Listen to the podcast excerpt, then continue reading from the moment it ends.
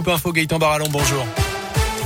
Et à la une de l'actu, un printemps sans masque en intérieur. C'est ce qu'espère en tout cas Olivier Véran. Le ministre de la Santé a évoqué cette possibilité hier soir sur BFM TV. Si l'épidémie, dit-il, suit son cours, le pire est derrière nous. On a fait le plus dur, selon Olivier Véran. Pour recevoir d'ailleurs le passe vaccinal, désormais, une infection équivaut à une injection. Le ministre précise tout de même qu'il faut avoir reçu au moins une dose de vaccin pour obtenir ce passe.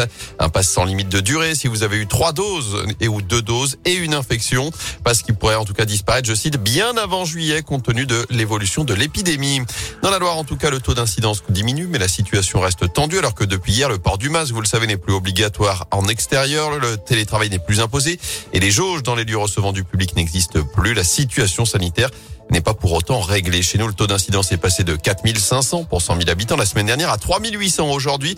Mais Arnaud Riffaut, le directeur départemental de l'Agence régionale de santé, met en garde. On a des signes qui sont encourageants. On voit enfin la baisse au niveau du taux d'incidence. On reste quand même un des départements français les plus touchés. Il faut vraiment avoir ça en, tête. Et avec un taux d'incidence qui est quand même très variable selon les classes d'âge. Hein. On est un taux d'incidence euh, qui est de plus de 8000 pour 100 euh, 000 euh, habitants pour les classes d'âge des 10-20 ans. Donc c'est absolument considérable. En revanche, ce qui est extrêmement important de bien comprendre, c'est que le nombre d'hospitalisations continue encore à augmenter, même si le virus est moins virulent, hein, au micro est heureusement moins virulent, mais il y a tellement de personnes contaminées que le nombre d'hospitalisations continue encore à augmenter. On n'en est pas encore au pic à ce niveau-là. La situation est difficile, effectivement.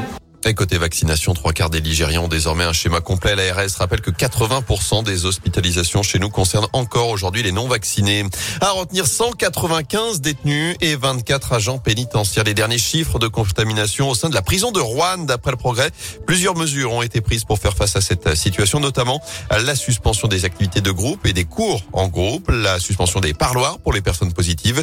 Les activités sportives sont maintenues en extérieur uniquement. Les sports de contact sont en revanche pour l'instant interdits. Enfin, les promenades sont maintenues, mais par étage, des mesures en vigueur pour 10 jours.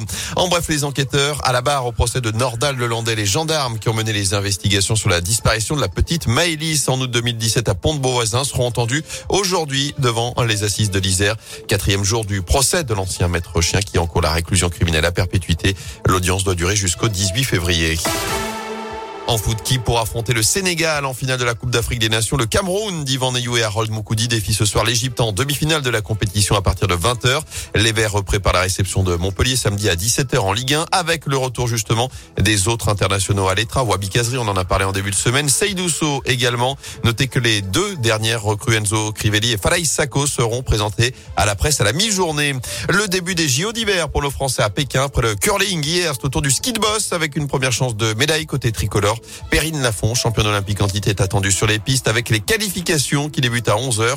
La cérémonie d'ouverture aura lieu demain. Et puis c'est une première mondiale chez nous. L'association Tonga Terre d'accueil basée dans la Loire va permettre à quatre lions de rejoindre une réserve protégée d'Afrique du Sud. Ces félins, un mâle et trois femelles, appartenaient à un cirque itinérant et suite à un accident, le propriétaire a décidé de ne plus présenter d'animaux sauvages dans son cirque. Il avait donc demandé à l'association de recueillir ces lions en 2018 au sein du zoo de Saint-Martin-la-Plaine ils quitteront donc la Loire lundi direction l'Afrique du Sud où ils seront placés dans une réserve à l'abri des braconniers et des chasseurs.